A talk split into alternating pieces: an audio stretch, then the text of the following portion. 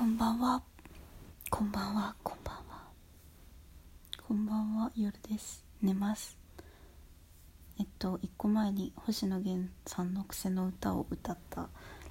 やつを出しました。なんか仰向けで歌ってるんで息継ぎの音がめっちゃうるさいです。えっとなんで歌おうと思ったかというと星野源さんがなんとですねついにストリーミング配信を始めてくれて私はあの Spotify の、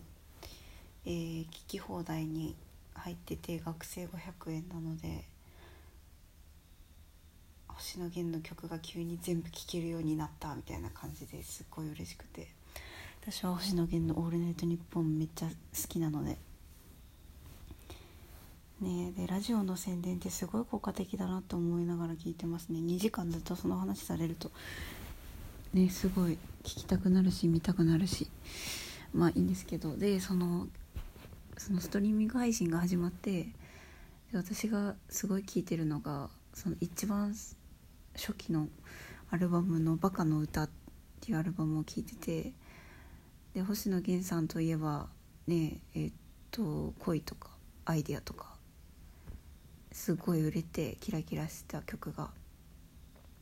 でそれもすごい好きなんですけどちょうどストリーミング配信が始まったのが8月30日おととい。で私はすごくなんか疲れてて落ち込んでて心とかも。でそういう時にキラキラした曲ってなんか反発を起こしてしまうんですよね。なんか同質の原理っていうんですけど、えっと、暗い気持ちの時は暗い音楽がいい。悲しい時は悲しいのがいいみたいなその自分の心と合った音楽がいいとされていると音楽療法の授業で学びました。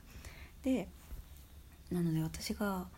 星野源ストリーミング配信始まったやったってその心が落ち込んでる時に知った時に聞きたいと思ったのが星野源さんの初期のなんかなんていうかな乗ったりしたっていうかキラキラしていい意味でキラキラしてないなんかイメージカラー土色みたいな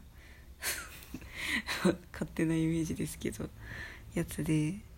それをすごい聞きたくなって聞いててやっぱりこう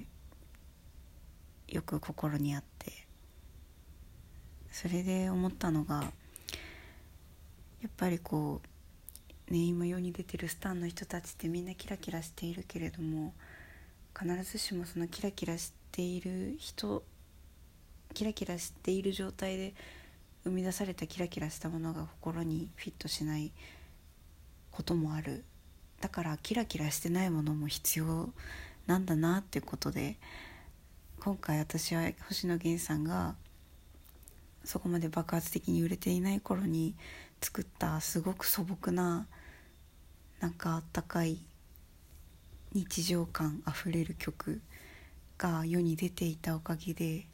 心が落ち着いたのでなんかねその下積みっていうのかな？分かんないけど今自分キラキラしてないなって思ってもキラキラしていない時にしか生み出せないキラキラしてない人にフィットするものがあるんだなと思えるようにななりました。今しか作れないものがあるんだなって思いました。という話です。だからね自分キラキラしてないなと思ったら思ってもでも今しか生み出せないものがあってそれが今今生みだ今しか生み出せないものがちょうどフィットする人が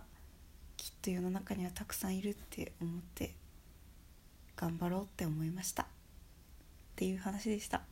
よかったら1個前に出した星野源さんの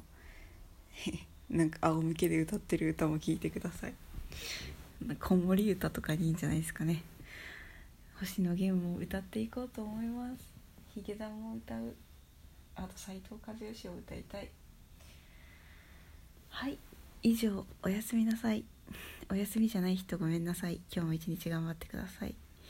それではまた。